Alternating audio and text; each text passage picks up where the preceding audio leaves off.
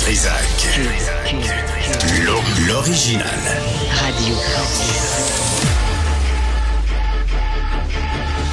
Du Trisac. Votre plaisir coupable. Cube Radio. Bonjour tout le monde, mardi 28 novembre 2023. J'espère que vous allez bien vers 13h. On aura avec nous euh, des euh, commerçants, un représentant des commerçants à Montréal, euh, ce qui vont contester leur hausse de taxes foncières quand celui du Centre Bell baisse. Il me semble que ça serait euh, tout à fait juste de leur part. On va leur parler vers 13 heures. Et François Blanchet, chef du Bloc québécois, à midi avec nous. Euh, est-ce que le discours haineux est permis? Si c'est justifié par ta religion? Ben, écoute, euh, on va aussi revenir là-dessus. Il dépose un projet de loi ce matin même. Mais tout d'abord, on a pu lire ça dans le journal, dans la chronique de Yasmine Abdel-Fadel, puis je suis allé voir le communiqué de presse de la FTQ. Madame Magali Picard, la présidente de la FTQ, et le secrétaire général, Denis Bolduc, euh, s'en vont bientôt euh, à Dubaï, au lieu euh, des droits des travailleurs, d'ailleurs, pour la COP 28 espèce de, bullshit environnemental où des compagnies gazières se négocient des droits de polluer. Et puis pendant en pleine grève, avec nous Régent Parent, qui est chroniqueur au Journal Montréal.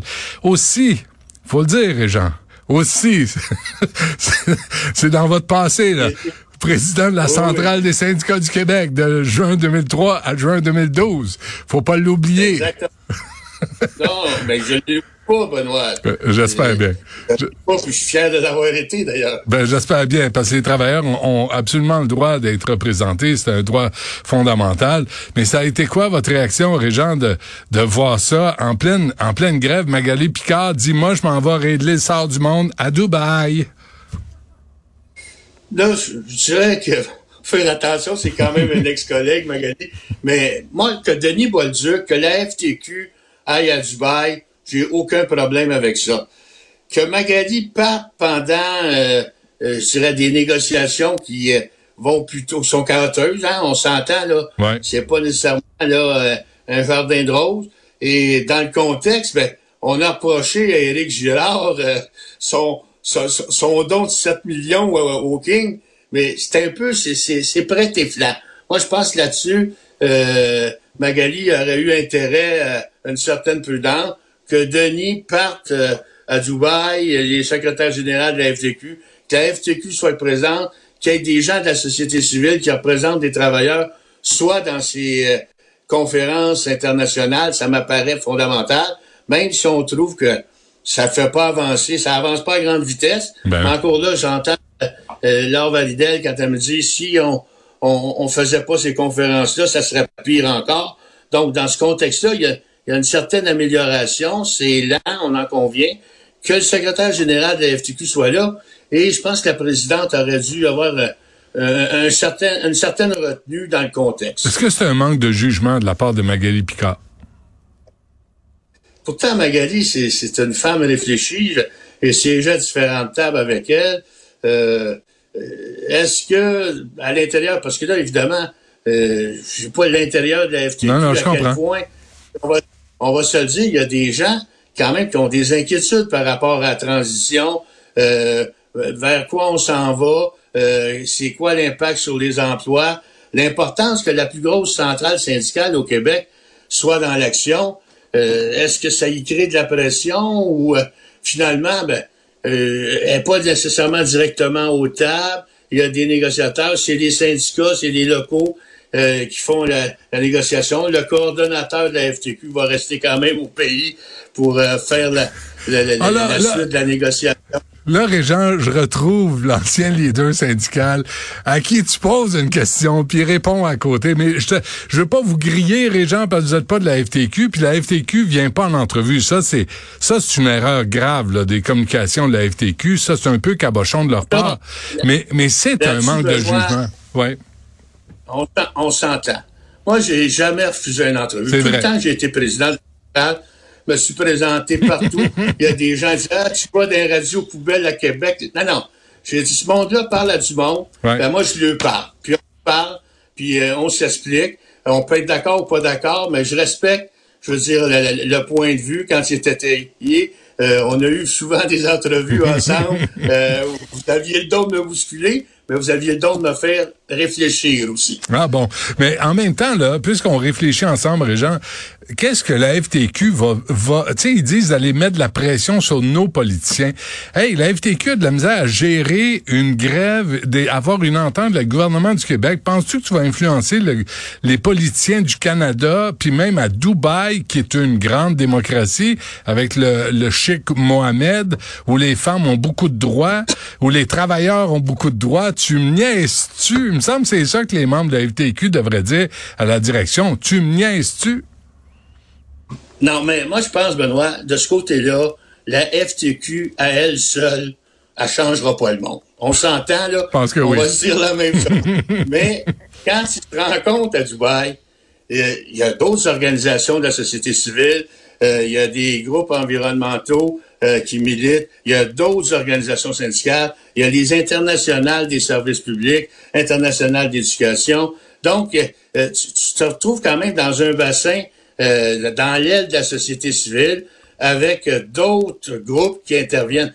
Et je pense que c'est, c'est je dirais, c'est la solidarité, puis c'est l'addition des interventions de ces groupes-là qui peuvent faire une pression. Et là, tu peux influencer à l'intérieur, je dirais, de ton groupe, euh, je vais l'appeler le groupe de la société civile, euh, faire avancer euh, quelques idées qui par la suite sont servies autant aux politiciens ailleurs dans le monde qu'au pays, au Canada ou dans la province de Québec. Ouais, Donc non, ça, ça, je peux on comprendre ça. La FTQ ne changera pas le monde seul, ça c'est clair. Ouais, euh, mais mais en même temps là, pendant pendant que c'est la grève, là, pendant qu'on devrait régler des affaires, c'est quand même aberrant. Imaginez si Régent, si Sonia Lebel quittait, c'est Antoine Robitaille qui me disait ça ce matin.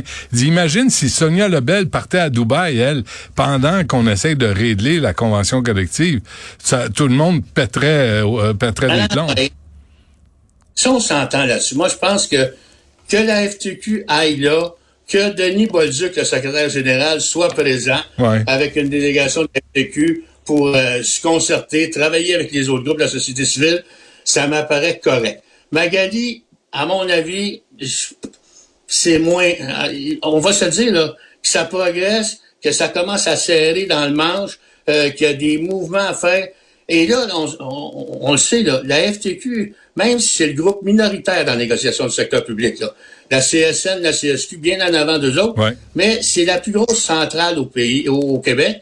Donc, dans ce contexte-là, je veux dire, euh, l'importance, et on le voit, le leadership que Magali Picard a, a assuré depuis le début des négociations, on a, j'ai entendu bon, y compris la CSQ, dire c'est une vedette. Ouais. Fait que quand ta vedette, quand ton joueur étoile dit bon, je ferai pas le match euh, des deux, trois prochaines semaines, je ferai pas les matchs, euh, je m'en vais jouer euh, à l'étranger. Pendant le- c'est le bon choix. Pendant les finales, là. pendant que c'est les finales.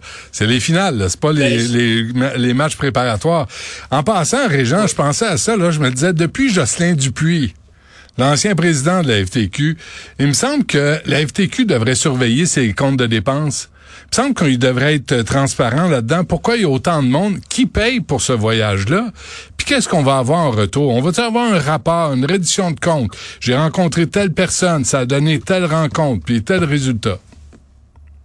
Ben ça, je présume, un peu comme la même chose. Regardez, dans le fond, euh, effectivement, c'est des dépenses. Il faut en rendre compte à nos instances. euh, et euh, habituellement, habituellement, en tout cas, c'était mon cas quand j'allais à l'étranger, fallait que je rende compte, fallait que je fasse rapport, euh, qui on a rencontré, c'était quoi les échanges, c'est quoi les propositions qui ont été avancées. Ouais. C'est participer à des congrès internationaux, participer, moi j'ai siégé, on, on a une espèce de comité euh, francophone euh, de l'éducation, là, et euh, en lien avec l'Organisation euh, internationale de la francophonie. Et dans ce sens-là, effectivement, tu vas à l'extérieur. C'est les cotisations des membres qui permettent de, de, de, de faire ces sorties-là. Ben, c'est la moindre des choses que de rendre compte aux instances, aux représentants des membres, puis dire euh, ce qu'on a fait. Et ça, moi là-dessus, surtout quand on, on- parle d'international, la plus grande transparence possible. Parce que les membres, ils sont chatouilleux. Là. Ils se demandent toujours. Et la- les questions que tu poses, Benoît, là, c'est ça donne tu de quoi, ça sert à quoi? Fait que t'as intérêt, je veux dire, à, à rendre compte, puis euh, je dirais, entre guillemets, justifier la démarche, qu'est-ce qu'elle apporte, qu'est-ce qu'on essaie de. Qu'est-ce qu'on va aller chercher? Qu'est-ce qu'on veut. Des fois, le, le, le problème, t'as pas les résultats immédiatement. On s'entend, là. Fait que ça, ça permet pas de juger euh, instantanément, mais au moins d'être transparent puis de clarifier c'était quoi les intentions, c'était quoi les objectifs, Hmm. puis d'évaluer. Euh, oui, on a atteint nos objectifs. ou ça n'a pas été une rencontre payante. euh, euh, on aurait pu le passer votre- Il y a des fois, effectivement, ça donne rien. Là. Ouais. Euh, dernière affaire, je pense à Sœur et Jean, là, pendant qu'on se parle. J'ai interviewé la présidente de la FAE vendredi dernier. Puis on a fait un, puis un membre qui nous a écrit pendant qu'on je faisais l'entrevue, il disait nous, moi je paye comme 1000 pièces de cotisation par année, 1400. Puis mettons que tu mets ça à 1000 là, tu sais pour euh, faire un chiffron, puis tu as 66 000 membres, ça fait quand même 66 millions de dollars qui rentrent chaque année en cotisation syndicale. Comprends-tu toi pourquoi les, membres de la FAE la, présidente disait qu'il avait voté contre, là, il n'en voulait pas, ont pas de fonds de grève quand il y a autant d'argent qui rentre? Euh, oui, je comprends là, euh, pourquoi il n'y a pas de fonds de grève? C'est parce que, dans le fond, pour alimenter un fonds de grève, pour 66 000 membres, là, il faudrait qu'ils se mettent énormément d'argent. Et, et, et c'est aussi vrai à la CSQ, euh, euh, du côté des, des, des syndicats du secteur public.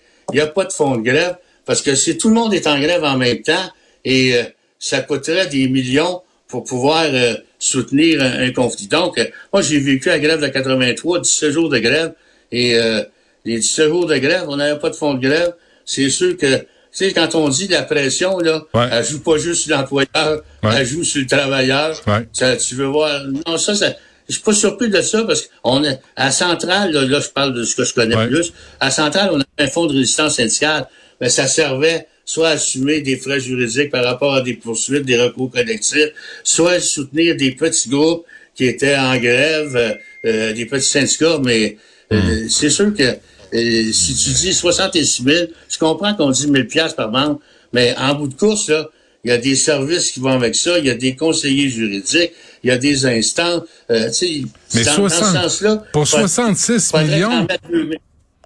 Pour 66 Ouais. millions, il y a du staff à ce point-là. Pour 66, moi j'ai posé Ben. la question, puis elle me disait, ah ben il y a les il y a les syndicats locaux, il y a toutes sortes d'affaires. Puis je me disais en plus, ils ont poursuivi le gouvernement pour contester la loi 21. Ils ont dû payer des avocats gros comme le bras. Je disais, c'est, il va où cet argent-là? C'est beaucoup d'argent, Ben, Régent. il va, il va- ouais, mais il va dans les services. Dire, euh, tu sais, c'est, on, on dit ça, ça a l'air gros là, comme montant. Ouais. Il faut regarder qu'est-ce que tu fais avec. T'as combien, de- t'as combien d'employés, euh, combien coûtent tes employés? Puis on va se le dire, là, le marché syndical, là, il est dispendieux. Ça, là-dessus, là, euh, les conseillers syndicaux, tu regardes ça, il y a une espèce de, de comparaison d'une organisation à l'autre. Fait que des 100 000 et plus aujourd'hui, c'est ça que tu retrouves, là, en termes d'employés dans les ouais. syndicats. Ouais. Fait que, dans- donc, dans ce sens-là, euh, tu mets 50 employés euh, à 100 000, ben, tu viens de passer euh, 5, 5 millions. Il là. devrait donner ça à contrat, ben, qui donne ça à contrat à des scabs, voyons donc, qui coupe les frais. Ben, trop cher, le monde syndiqué, ça coûte un bras et une jambe, ça n'a pas d'allure. Régent Parent, mais- pour, arri- pour arriver à faire un fonds de grève, il faudrait que ce soit à 2000. ah oui, c'est ça, hein? On va y penser. Régent Parent, c'est toujours un plaisir. Merci euh, d'avoir participé à l'émission. Salut, Benoît. Bonne journée, bonne émission. Là. Merci, à la prochaine.